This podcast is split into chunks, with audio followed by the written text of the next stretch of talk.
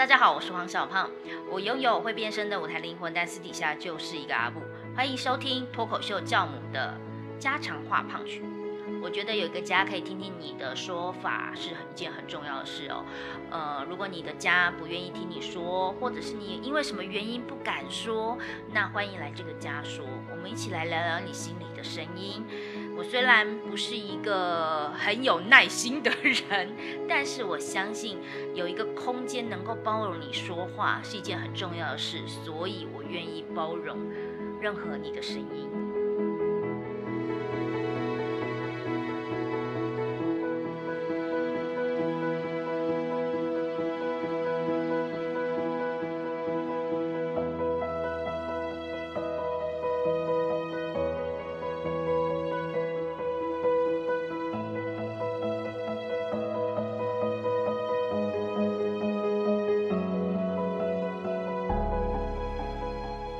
家好，欢迎收听家常话胖曲。本集呢，还是由文青爸爸小美跟搞笑妈妈小胖美胖美胖美太美塞假胖来分享。为什么会打嗝打成这样子啊？哎呀，对，因为我只要笑太夸张，我就很容易呈现这种打嗝的状态，然后就不会停。如果我们本集都听到我在打嗝，就是我可能笑太夸张。嗯，这就是我读空气的方法。我只要吸太多空气，我就会打嗝。什么空气硬要牵扯到今天的主题？好，今天的主题是要跟大家分享读空气这件事情。嗯，我觉得好像就是从呃几年前就那部日剧《纸》吧，还是那个字念什么？中文系真的不会念的新生活。那就是开始，大家就知道有毒啊，日在日本有毒空气这三个字，然后讲的就是在人际关系间，然后你呃台语叫什么？跨把线，嗯，跨把线。就是懂得怎么跨跨把狼 A 把线哦，台语真的有够差，对，所以其实呃在日本那样子的社会当中，因为他们真的是一个集体社会，所以在办公室里头啊，不管是前辈啊。不管是上司啊，然后还有同才之间，所有的一言一行，其实所有的人都在看你怎么做。然后在他们看的时候呢，大多的时间是不会讲的，所以不会讲，就用各式各样的方式释放出在空气里头的氛围。所以这个时候呢，有的人会读，有的人就读不了，读不了的人。就好像在这个人际关系圈当中，就会被边缘化或被排挤啊。北巴对，就会北巴，或者是其实有另外一种，就是你太会读了，就是你人家一点点你都读得到，然后你赶快就是，那就会变成另外一种，就是你会变得很没有自己，然后压力很大，就会觉得啊很痛苦这样子。所以读空气这件事情，好像真的在我们的。呃，社会当中虽然没有日本那么严重，可是好像我们都还是有。嗯，我们的团员好好笑女孩的团员佩佩，她是教日文专家，嗯，老师。那她说学日文必须先学它的语境，就是先学它到底那个画面是什么，因为日文有太多的点点点，嗯，所以如果你没有前文后理，然后只是单句单句，对他来说是一件很。好难解释哦，他必须要让你了解前文后理，这样子才能够理解为什么这个时候要这样用这个日文这样子。那所以读空气这个，你是说从一部电影让台湾人，哦，一部日剧让台湾人广为知道这三个字怎么用，嗯的感觉。其实我们台语也有，你刚刚也有说，就跨把写的，啊对对啊。我觉得呃，在我小时候。也没有什么跨 box，那个时候也不是这样讲。嗯，老师给我的评语叫做善解人意。嗯，我几乎每一年都拿到这个评语，每一次都是拿到这个评语，善解人意。我到底有多会善解人意？可是后来就发现，哦，真的，我还蛮擅长这件事。我我会觉得善解人意，就是在小时候是一回事，可是，在长大的时候，因为有的时候读空气，你读到了。你的那个反应很重要，也就是说，嗯，我我举例来讲，当你当你发现有一个人他有嘴巴里头讲不出来的话的时候，你到底是要很直接的说，哎，那你可以跟我讲些，其实其实你真正想要做的是这个吧？还是其实你会选择就是，嗯，就是你不愿意讲，一定有你的苦衷，一定有你的什么，所以我就只能照着你现在的表面的话这样去做。你觉得你的选择会是什么？我觉得那也是等到我三十五岁之后比较会给人家台阶下。嗯，可是很多这件事情都都还有一件很有趣的事是，反而是在我比较长大成熟了，会给人家台阶下了，反而我更能够直接的讲出他心里其实在想什么吧？为什么？为什么反而可以？可以很直白，因为我觉得可能我讲话的方式是。其实你在想的是这个，然后我的哦，应该说我成熟长大了，我不会心里觉得洋洋得意。我知道你心里在想什么，嗯，我只是想解决你心里在想想的那个东西，我们怎么样变得更好。所以那个利基点一旦转换了，就可以讲的很直白。嗯，那。这两天不是就才说成果发表完，然后有一个同学他在第一堂课才认识我不到三个小时，可能就被我提醒说你可能会有一些忧郁的状况。那呃，这个东西我没有办法解，因为毕竟我是教表达，可是我们可以在这整个表达的过程中去理解自己。然后我只大概带到这样的话，可是他内心是波涛汹涌。他心想：说我演示的这么好，为什么你会知道？叭叭叭叭叭叭叭。然后可是，在每一堂课，因为我都讲的很直白。然后你知道，我常常看到别人的表情，就是那种大彻大悟，什么你知道？你怎么知道？的那个表情的时候，我可能我就跟他说：，其实对我来说，在教学就很像是拆一个宝盒。我只要把我的心态是：哎，你看你这样很好玩哎。所以我就把你讲的很明白给你听，你要不要？那如果你觉得不好，就是太太太太赤裸了，那我们就就不拆宝盒吧。嗯，大概是这，我只要把我的心态放这样，其实对方都很乐意听。要不然他们干嘛去占卜、命理什么的？就眼前他就我的课堂，可能他只要走来走去，我就会说，其实你是一个什么什么样的人。然后就是说，就是他就会有一种，为什么走路就可以透露这么多的非语言讯息？这个也是在课堂中我会讲到说，有时候我们上台教训练、教表达，其实真的不是上台之后，是你进入那个场域，所有的听众都在观察你这个人，都在阅读这个你所带来的氛围，他们都在想、幻想着，等一下这一两个小时会好玩吗？会是什么样子的？所以，其实那个压力不是在于你上台之后，而是你进入这个场域，你就已经要把自己的非语言讯息给选择好。所谓的选择好，是我知道我给人的感觉是这样，那我我会利用它，或者是我会加强它，都可以。可是如果你都不知道，你就想说上台之后大家在看我吧，那通常你就是说的第一句话就被自己压死了。我在你刚才讲的这一。大段当中听到两件蛮重要的事情，就是，呃，你没有想要赢过别人的时候，其实别人反而比较容易，呃，真诚以对。也就是说，其实在一个比较平等的情况底下，沟通会比较容易发生。因为好像在我们的在讲读空气的时候，常常其实是要使用这个读空气的技巧。也就是说啊，我知道我抓到你的某一个弱点了，我听到你的，就好像那种《甄嬛传》，呃，对，就是各种这种，或者是谈判课程，就是很多的谈判课程，就是啊，我知道你要干嘛啦，我知道，就是抓弱点。但是对你来讲的这种读空气，在表演上也可以使用的这种沟通的课程里头，其实你有特别谈到，就是所谓的平等关系。就是在倾听跟沟通上面的那个平等关系。OK，这是我第一个，我觉得读空气读到讯息的时候，所以我刚刚为什么问你要解还是不要解？就是你要把它 心里头那句话勾出来，还是其实你觉得？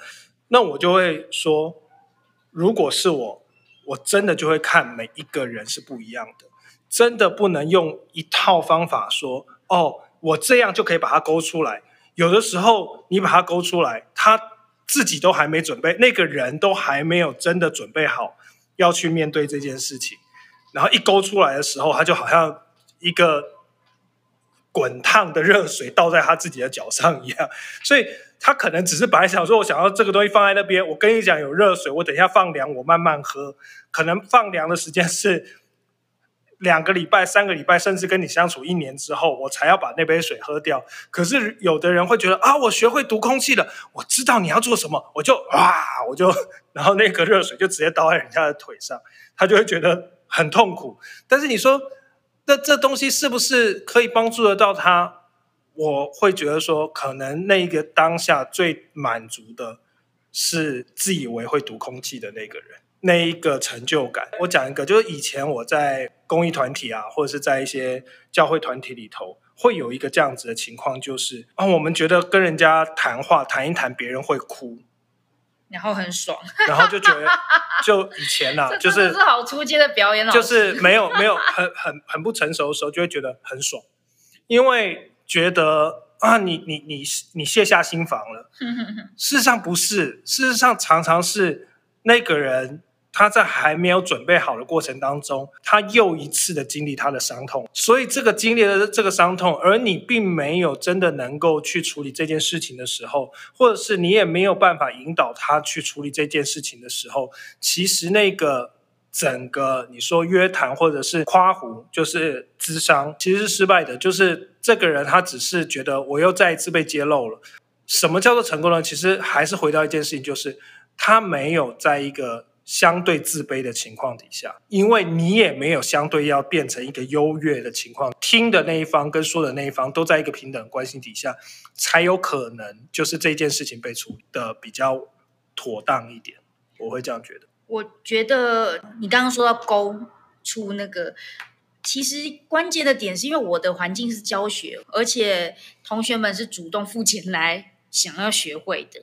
所以他已经给我我我这个是先决条件，他们想听我才会愿意讲，不然好多同学都说，那你这样子日常生活是不是很辛苦？我我不会开这个能力啊，神经病啊！走去买面，你是不是一个很紧张的人？所以你在装面的过程中怎样怎样怎样？这是干嘛？就是这是不需要的。我只是因为在这个教学的场域，你信任我，我信任你，然后所以我们开诚布公来聊聊你所。传达的非语言讯息，造成了你是一个什么样的人？你所表达的，跟你没有表达出来的那一些建构了你的人，可能你没有发现这件事情。那呃，一般的人的对话不会去观察那个非语言讯息，原来会影响别人的想法。那问题是，这个是我的专长，所以我必须要告诉你，你看，你虽然在讲这个哦，你好像在讲说这些对我来说不重要。你好像在告诉我说：“哦，我紧张的原因是因为怎样怎样怎样怎样。”实际上，你可能不单纯那样，很可能是你需要的是安全感，或者是你恐惧的不是观众的视线，而是你的渺小。所以都都它太多元素了啦。所以你刚才讲到第二个，就是我说我听到两个，第一个是平等的沟通，第二个就是好多的人会觉得。呃，我学一套方法来讲话，我学一套方法来沟通，那那就是讲话跟沟通。实际上这有分，其实它是有分的，就是说，其实你这个人是一个完整的，你不会，你不是一个播放器，然后你学了一套方法之后，你就把那个语言好像按一个播放机一样，哒哒哒哒讲出来，然后就可以跑一套公式，然后就可以达成目的。实际上。承载语言的，或者是思考语言的，或者是觉察语言的，是你这个人。所以你这个人的讯息量远远大过你讲出来的话。你会跟人家想要跟人家沟通的，哪怕你是说我在想，你在想的当下，你都在释放我在想这个讯息。很多人觉得说我在想，我我，可是为什么有的人很敏锐的时候，他就知道说，嗯，我知道你在想什么。所以你就说，我还没讲出来，可是，嗯，我知道你在想什么。所以一定是你在想的时候，你就已经把讯息释放出去了。这个东西啊，我想很多人会觉得说，啊，那我们是不是就是看那种 FBI 的那种肢体语言、面部的细微表情、遮不住的那些瞬间？好多人觉得说，啊，那我只要学会这个，我是不是就能够抓得到？我自己的经验是，还是因人而异，因人而异。的点是，也是要回到第一个点，就是那个平等，就是因为常常学了，你就想要用优越感去去垫积累，垫积累，然后结果你就会发现一定会失败。失败的原因是因为他确实有透露，但是你读的是对的，可是下一刻他并没有他的意愿，你并没有真正的意愿，就是在这个表现出来的语言之下有一层表现，那个表现在下面有他想要隐藏的原因。所以他想要隐藏的原因，对我来讲，远远超过他已经表现出来的那些讯息。有时候他就矢口否认就好了，我也没讲，你解读的错的。那那你们的谈话也没有办法再进一层哦。嗯。而且你刚刚说，呃，比如说一个人说我在想，嗯，他这这三个字听起来是这样，可是他其实背后的语言讯息可能是，呃，我我想要逃避了。嗯，我告诉你，我想逃避了，你不要再问我了。也有可能是我正在想我要怎么攻击你。嗯，那更有可能的是，我就真的在想而已，我也没有在想什么。所以，如果在同学整个呃教学的氛围里面，他们如果在想，是真的在想，我就会停。可是他们在想的事情是有点想要问我问题，他们想要找到我那一段教学的漏洞的时候，那我会鼓励他们就是来攻击我。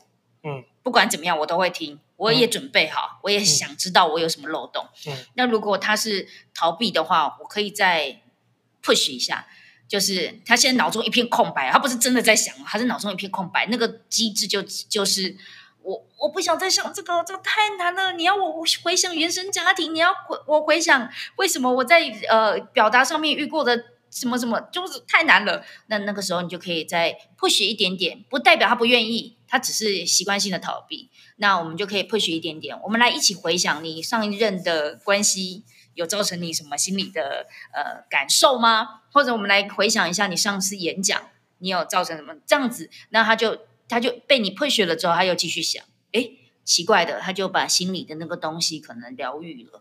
所以我就光是这这三个字，最近也是一个东西蛮好玩的，就是呃，跟幼儿园的老师。小宝的老师，呃，在放学接小孩的时候留我下来，然后我们就聊一聊，也没有留，每次都会聊一聊，只是没想到他这一次聊那么久，聊半个小时。然后有一句话我觉得特别有趣，他说：“我很想知道你们是怎么教他的。”你知道吗？这句话我很想知道你们是怎么教他的。如果打成文字，听起来就是超责难的，就是老师正在责难一个家长，是你们怎么教的？可是其实，在那个阅读的当下，我觉得老师充满好奇的，他觉得就是这个小孩可能很特别，可能很有趣，他很想知道呃每个环境所影响的孩子。那不一定是我的最特别，他说不定对每一个家长都是很想了解，说，哎，你你们是怎么看待教育这件事情的？所以你看这句话就可以有不同的解读。重点是他所谈透露的那个非语言的讯息，他的脸部的表情，他的所有的状态，在这件事，我觉得又有一个东西很有趣，就是其实小美跟我。呃，在面对我们这个家庭组合，在面对需要跟别人沟通的事情的时候，小美常常是让我去讲话的那一个，比较少是她，就是除非就是太我真的是太不懂的东西，呃，比如说买菜，或者是呃修马桶，完全看不懂，其他的跟老师呃沟通，或者是太多了。所有需要跟房东，就是只要这个家庭的组合需要讲话，他就会请我去，或者他就很自然而然的退居二线，然后我就会自然而然的走上前去。我觉得这个是是很多的男生女生会有的一种状态，就比如说问路，比如说问路还好，为什么为什么问路要女生去做？没有没有没有。我当然会问路啦，但是我的我现在只是举一个例子。对对对，为什么？我不是说我们两个啦，我说其实是因为这个也是我我我想讲的。其实不是不呃，有的人是不好意思，但我的不是不好意思，我的是因为我当下会脑子里头在转，呃，我得知这个讯息之后，我要怎么处理？我要有怎么样有一个下一步的行动？所以我就是你的那个挡键盘嘛，让你脑子可以去想，因为我边问，然后我可以跟边我不会说是挡键盘，就是你是一个呃 information 的收集。就是你去收集讯息，我来做决策，因为我会觉得说，对，比较像是前锋，就是探子啊，就是去打探，然后消息回来之后我去做决策。因为对我来，将军你好，对，我是将军啊，我是人类图的五一人。好，下一次再再讲这个。但是我会觉得是这样，就是因为我对决策这件事情，我我跟小胖的的共识就是，总要有一个人去做，就是不会两个人都处于一个都只是在协商者。就是啊，我跟你协商，你跟我协商，你跟我协商，我跟你协商，这样协商到天荒地老也都不会有事情的发展。但是这仅止于有事情要做的时候聊天就不是这样子。可是如果说两个人中间有一个人是负责把 information 带回来的，就是把那些资讯带回来的，哦，我知道了，那我就知道怎么样去做下一步。所以。比方说，所以他也会让我跟老师聊，然后他在背后脑子转很多东西，就好像昨天我跟老师聊天聊半个小时，然后呃，他赶着要出门上班，然后我就说，哎，我们聊半个小时。他说，那睡衣老师聊什么？他已经很赶着要出门上班，他还是很想知道。我就说，用最简单的字跟你形容吗？他说，对，小宝怎么了？我就说，胸干跳。然后他就大笑，哈哈哈，然后就去上班。对啊，我只要知道，对，你知道，对我来讲，就是因为我平常脑子里头就是判读讯息的速度非常的高速转，就是所以，我我我只要知道，我就我知道，我也会读小胖的那个语言的背后到底是什么，因为他只要讲说修干跳，而且他是用一种就是那种似笑非笑、似笑非笑的方式，我就全部能够读得懂，因为。读这句话的过程，其实是把我跟小胖认识七八年的所有的默契，还有我们平常跟小宝相处的这这从小到大所有的经验，全部都放进去。所以他一讲修干跳，我马上就能够理解，所以我就很放心。因为小胖不是用一种嗯怎么办忧虑对忧虑担心，然后就是嗯他就是有一些。嗯，等你回来再说了。就如果是这样子的话，我就会，诶，那我是不是应该要稍微跟他们讲晚半个小时，我再去 工作？我想先了解一下这样子。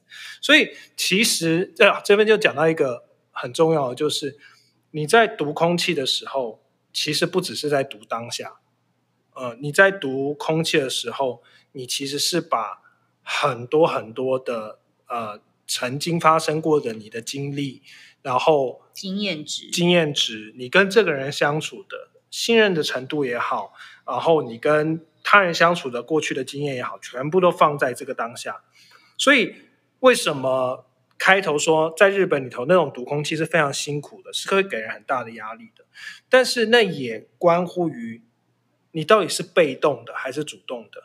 如果你是一个平常真的刚才小胖所说的善解人意。其实就是察言观色。你对于你身边的人，你其实是关心的；你对于你身边的事情，你是关心的。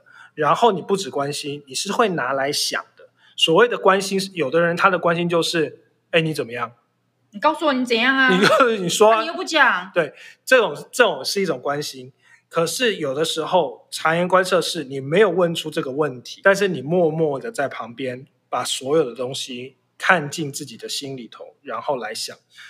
当这样子的，你要说训练也好，你要说一种像呼吸一样很自然，当它变慢慢变成一种像呼吸一样很自然的时候，其实你是会主动去读空气，而且这种读空气并不带给你压力。简单来说，你不会常常觉得人家一有怎么样就是要害你，给你压力要做什么。像我小时候。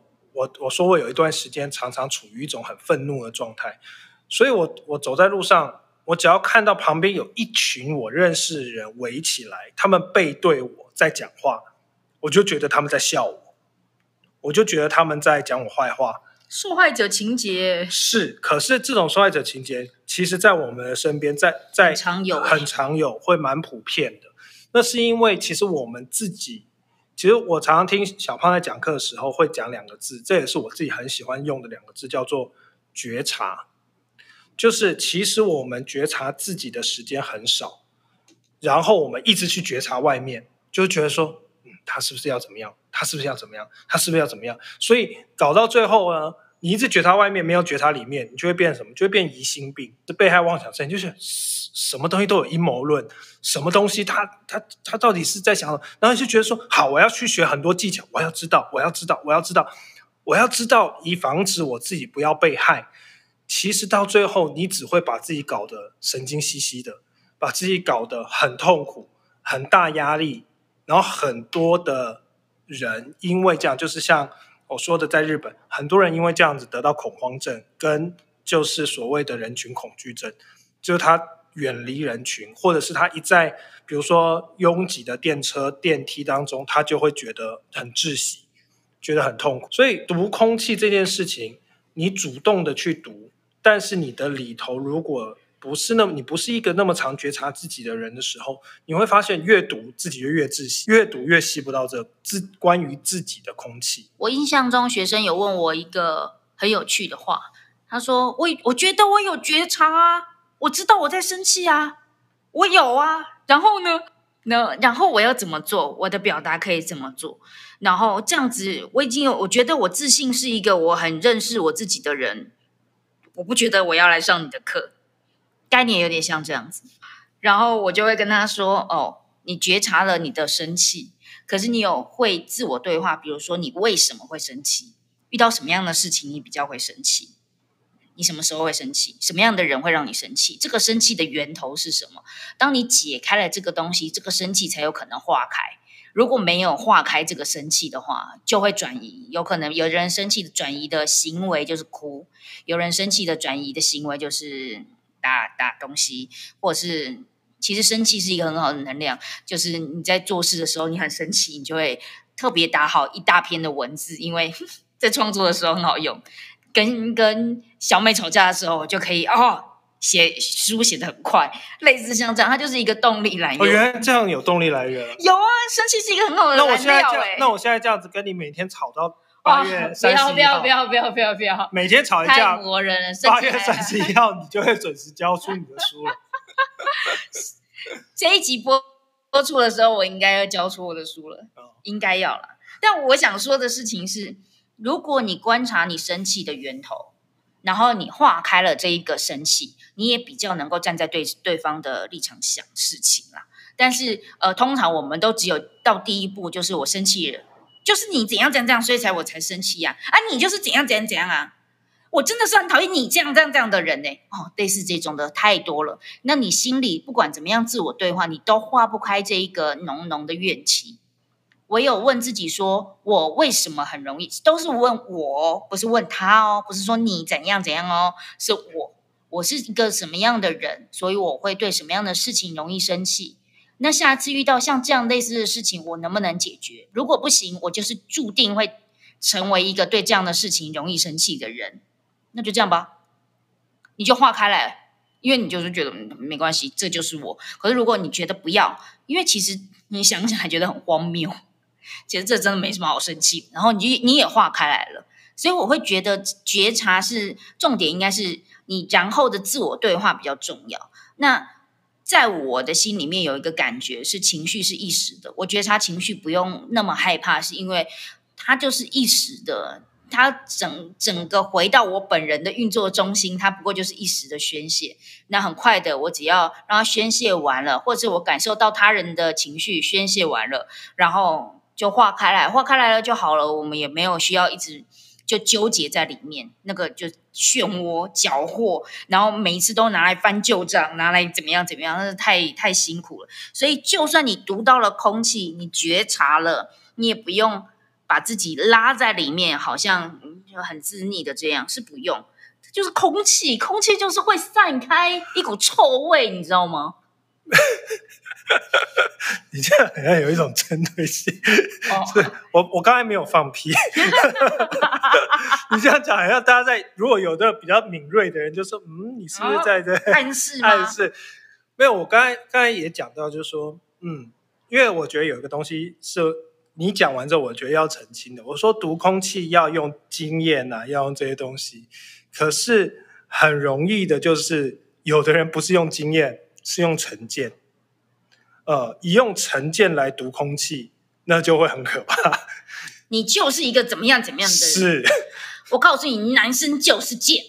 你现在一定又想要怎样怎样怎样怎样？啊，就是有的人的读空气，其实你知道有一篇文章真的是在写这个，就是为什么到了五十几岁、六十几岁的呃那一个年纪，好可能会比七十几岁、八十几岁的人来的固执，来的讲话声音大声，来的很。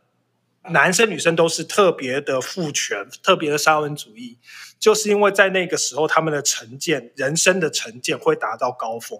哎呦，五十岁好可怕哦！就是五十到六十的这一个区间，因为他们的成见到达高峰，因为他们人生当中有太多的经验，在那个时候他们都记得，而且他们发现，常常这件事情就像他们判断的那个样子，所以他就你看吧，我早就说这件事情是会这样子啦。但是他那篇文章其实在讲的，就是之所以这个成见会 support 他，就是会最后发生的事实会 support 他，是因为有一种东西叫自证预言啊，叫做自我预言、自我证实的预言，就是因为他宣宣布说这件事情就会这样发生，所以他所有整个人。做的所有的事情，就是让这件事情导向在那样子 那样子发生。你看吧，然后不停告诉自己，你看吧，一定会这样子做的，一定会。果然就这样吧。然后它就会发生。你知道，这就跟那个吸引力法则是一样的，就是当他开始觉得这件事情会朝一个不好的状态发生的时候，他所有人整个人每一个细胞做的准备，就是往那个事情发生。所以这种毒空气到最后，它其实是越越读，它就会所以。我在讲的是，不是用一个成见。小胖一直在讲说，当你觉察你自己，其实是最重要的目的是为了要化解你里头的那个情绪，或者是化解你里头的纠结。如果你的概念是我读了空气，这也是我们可能整集一直在讨论，一直在绕回来，就是如果你读了空气，就只是要达到目的，那有可能。那永远只是一个自证预言而已，就是我用成见，我确定了你是这样子的人，所以我就把整件事情推向你是这个样子的人，跟这件事情会这样发生的结果。那这个就会让，简单来说，你会变成一个蛮讨厌的人。嗯，因为你只是把所有人卷进你的风暴里头，你并没有真的跟人产生所谓的平等的也好，所谓真正的沟通。我觉得这个是，这个是。蛮多的人现在开始注重沟通啊，注重谈判啊，注重这些，可是他们会忽视的一个点，就是到最后还是要回头来检视自己，跟自己相处。有些话你在对自己说的时候，你以为很了解自己，其实刚好相反，你那些在对自己说的话，恰恰就是自我说服、自我安慰、自我认同。其实。这些三这三件事情的背后，是你的自我欠缺也好，你最你的自卑也好，你的不想面对的事情也好，所以你透过这好的没事的，这个时候没事的这种话来去说服自己，然后当事件还是继续可能往不好的事情发展的时候，你就说嗯我是没事的，可是嗯。好像别人是有事的哦，所以我就把这个愤怒也好，这个情绪也好，就唰就往对方的身上丢了。那这件事情就会变成说，你有毒空气吗？有，你有毒空气。但是你读完空气之后，你有处理你自己吗？没有处理自己。那下一刻就是，嗯，我读了空气之后，下一步就处理你，处理那个释放空气的对象。那这也会变成是另外一种，我觉得带给身边的人压力的原因。我完全听得懂你讲的话。毕竟我就是在教这个，嗯，但我很好奇，就是刚刚听众听完这一大段，有没有觉得讲白话文的我还不错？如果你听完这一集关于读空气，关于自证预言。自证预言什么？是可以吃自证预言哦，自证预言，我满脑子读完了这一个空气，我就觉得我很想吃奥利呀，我就觉得说，到底为什么要预言？一直在想预言。所以，如果你听完这一集之后，想要来一杯呃饮料，是很正常哦。好，家常话胖曲，非常感谢大家的聆听，下一集见，拜拜，拜拜。仙草、芋圆、荤桂、小汤圆、清冰糖水、牛奶冰，